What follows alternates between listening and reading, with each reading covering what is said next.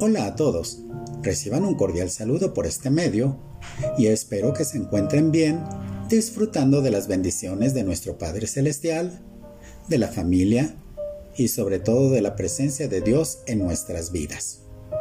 Pablo, siervo de Jesucristo por la voluntad de Dios, a los santos y fieles en Cristo Jesús que están en sus casas. Gracia y paz a vosotros, de Dios nuestro Padre y del Señor Jesucristo. En esta ocasión concluiremos con nuestro tema de las características de la gente de los últimos tiempos que el apóstol Pablo nos advierte en 2 de Timoteo capítulo 3 del versículo 1 al 5. Impetuosos. Se aplica a la persona que se comporta de forma irreflexiva y precipitada. Los sociólogos han nombrado a las generaciones para su estudio. Por ejemplo, la generación baby boom y su rasgo característico era la ambición. Después surge la generación X en los 70 y su rasgo característico obsesión al éxito. Después la generación Y o millennials de 1981 a 1993 y su rasgo característico es la frustración. Es cuando da inicio a la digitalización. La generación Z de 1994 al 2010 su característica ser irreverentes, expansión masiva del Internet y ahora la generación alfa del 2010. Su característica sería vivir a través de una pantalla, o dicho de una forma, como antes se decía, este niño nació con la torta bajo el brazo, aquí aplica nacer con un celular bajo el brazo, nacieron con el chip integrado. Por lo mismo, las últimas generaciones están acostumbradas a la rapidez, por lo que la impaciencia los domina. La competitividad exige rapidez y se impone a cualquier precio, llevándose por delante a quien sea. Al actuar de una manera irreflexiva y precipitada, se cometen muchos errores. El alma se aflige, se angustia y se cansa, y aparecen las tensiones y el famoso estrés que terminan por afectar el cuerpo y produce daños irreparables. La historia de la Biblia que va de acuerdo a este tipo de gente es Rubén, el primogénito de Jacob. Aconteció que Jacob salió de Betel y en el camino Raquel dio a luz a Benjamín y murió.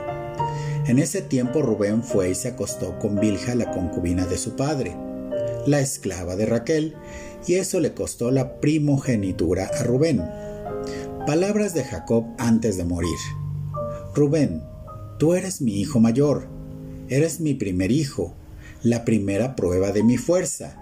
Tienes el primer lugar de honor y el primer lugar en poder.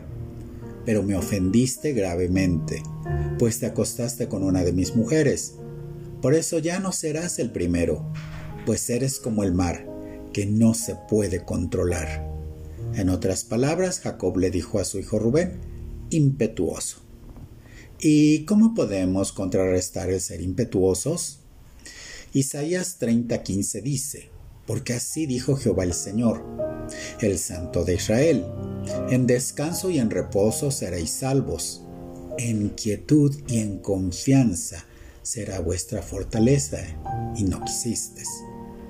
Salmo 23 del 1 al 3 nos dice, Tú Dios mío, eres mi pastor, contigo nada me falta me haces descansar en verdes pastos, y para calmar mi sed me llevas a aguas tranquilas.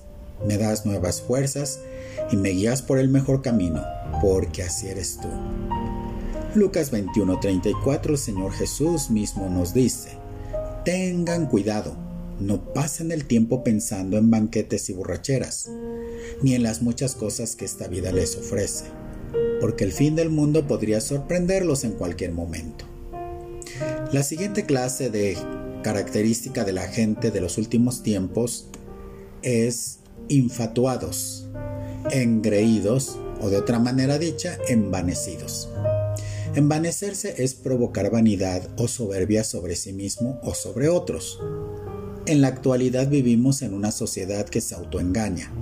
Se hacen muchas cosas por pura vanidad personal. Ahora con las redes sociales, las selfies que enviamos para presunción y sobre todo con los filtros que tenemos en nuestros celulares que usamos para salir mejor y satisfacer la necesidad del reconocimiento con los famosos likes. Y ahora con la famosa aplicación del TikTok para ser muy popular. Pero todo esto es vanidad. También se da en el ámbito espiritual pues ahora existen predicadores muy populares que adulan a la gente con palabras infladas, como lo dice Pablo, que usan para sus propios intereses y solamente predican lo que la gente quiere escuchar y así quedan atrapados en corrientes de moda que responden a sus propias necesidades. El ejemplo que tenemos en la Biblia de esta clase de personas es Herodes Agripa. Él estaba muy enojado con la gente de los puertos de Tiro y de Sidón. Por eso un grupo de gente de esos puertos fue a ver a Blasto, un asistente muy importante en el palacio de Herodes, Agripa, y le dijeron, nosotros no queremos pelear con Herodes, porque nuestra gente recibe alimentos a través de su país. Entonces Blasto convenció a Herodes para que los recibiera. El día en que iba a recibirlos, Herodes se vistió con su ropa de rey y se sentó en su trono. Luego, lleno de orgullo, les habló. Entonces la gente empezó a gritar, Herodes Agripa, tú no hablas como un hombre, sino como un dios.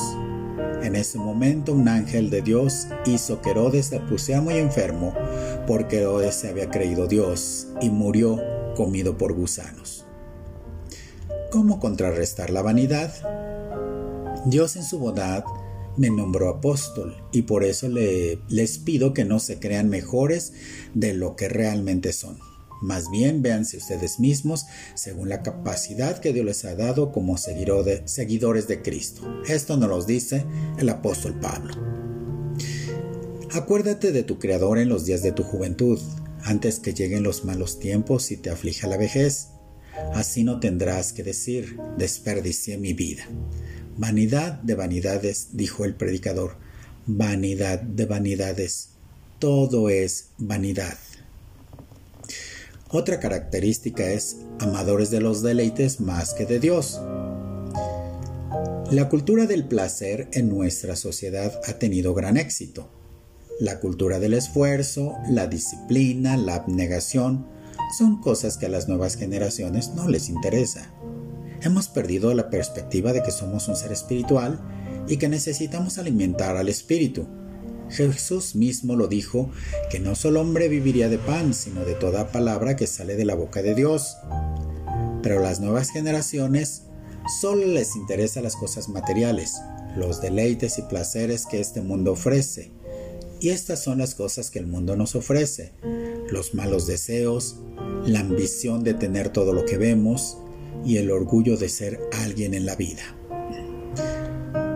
Cuando la reina de Sabá escuchó hablar de lo famoso que era Salomón y que su sabiduría se debía al gran poder de Dios, decidió ir a visitarlo. Ella quería hacerle preguntas difíciles para ver si era tan sabio como decían. Luego a Jerusalén, llegó a Jerusalén acompañada de sus consejeros y con camellos cargados de perfumes, y gran cantidad de oro y piedras preciosas. Cuando se encontró con Salomón, ella le hizo todas las preguntas que había preparado, y Salomón las contestó todas. No hubo nada que el rey no pudiera explicarle. La reina quedó maravillada al ver lo sabio que era Salomón. También tuvo tiempo para admirar la hermosura del palacio, la rica comida que se servía a la mesa, los asientos que ocupaban los asistentes, el aspecto y la ropa de todos los sirvientes, y en especial la de los que servían el vino al rey. Se asombró al ver todos los animales que el rey daba como ofrenda en el templo de Dios. Entonces le dijo a Salomón, todo lo que escuché en mi país acerca de lo que has hecho y de lo sabio que eres es cierto. Yo no lo creía, pero ahora lo he visto con mis propios ojos y sé que es verdad. En realidad, no me habían contado ni siquiera la mitad. Eres más sabio y rico de lo que yo había escuchado. Pero al paso del tiempo el corazón de Salomón fue corrompido por sus mujeres. Salomón tuvo 700 esposas extranjeras que las convirtió en reinas, entre ellas estaba la hija del rey de Egipto, además de otras mujeres moabitas, amonitas, edomitas, hititas y sidonias. También tuvo 300 mujeres con las que vivió sin haberse casado. Dios le había dicho a los israelitas, no se casen con mujeres extranjeras, porque ellas los harán adorar a sus dioses. Y así sucedió. Cuando Salomón llegó a viejo, sus mujeres lo apartaron de Dios y lo hicieron adorar a otros dioses. Esta historia la tenemos en Primera de Reyes capítulo 10 del 1 al 7 y capítulo 11 del 1 al 4. Aunque al final de su vida vio que todo lo que hizo fue en vano y sus últimas palabras fueron honestas. Ahora bien, ¿qué enseñanza se puede sacar de este libro cuando todo ya está dicho? Que lo mejor que un ser humano puede hacer es temer, tener temor de Dios y obedecer sus mandatos Dios conoce todo lo que hace la gente, lo bueno y lo malo, hasta lo más secreto, y Él será quien juzgue. Eclesiastes 12, 13 y 14. ¿Cómo contrarrestar el amor al mundo y sus placeres? Por la fe Moisés, hecho ya grande, rehusó llamarse hijo de la hija de Faraón, escogiendo antes ser maltratado con el pueblo de Dios que gozar de los deleites temporales del pecado teniendo por mayores riquezas el vituperio de Cristo que los tesoros de los egipcios, porque tenía puesta la mirada en el galardón. Hebreos 11:24 al 26.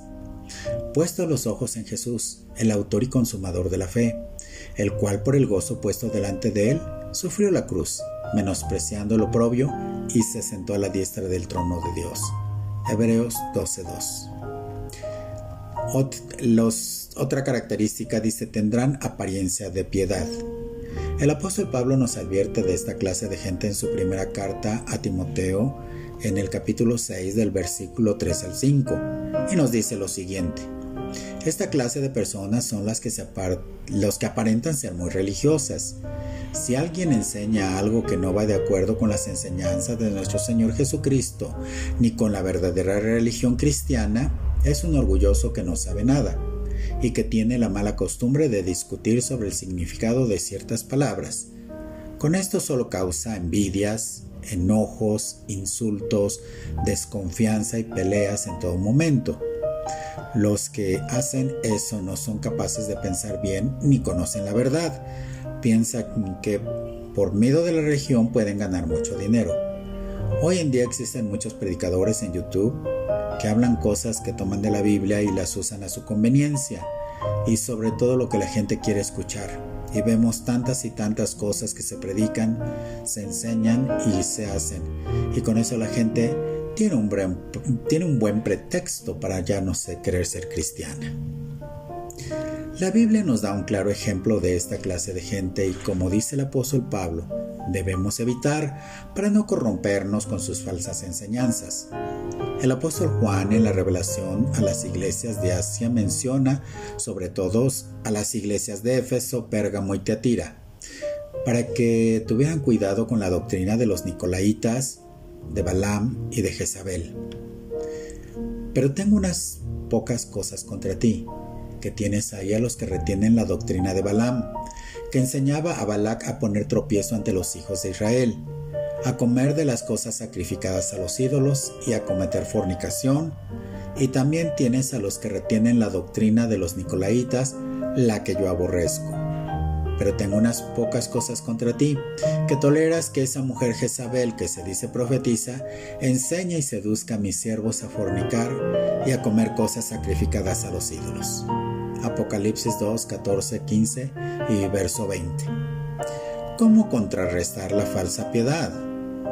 Hechos 15, 28 y 29 nos dice, porque ha aparecido bien el Espíritu Santo y a nosotros, no imponeros ninguna carga más que estas cosas necesarias, que os abstengáis de lo sacrificado a los ídolos, de sangre, de ahogado y de fornicación, de las cuales cosas si os guardareis, bien haréis, hacedlo bien. Primera de Tesalonicenses 4:3, pues la voluntad de Dios es vuestra santificación, que os apartéis de fornicación. Bueno, con esto concluimos el tema de las características de la gente de los últimos tiempos.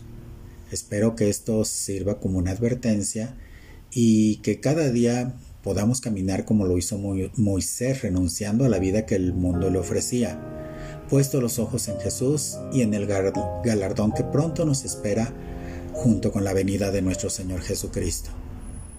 Que el Señor te bendiga y te proteja. Que el Señor sea bueno contigo y te tenga compasión. Que el Señor te mire con amor y te haga vivir en paz. Dios los bendiga y nos vemos hasta la próxima.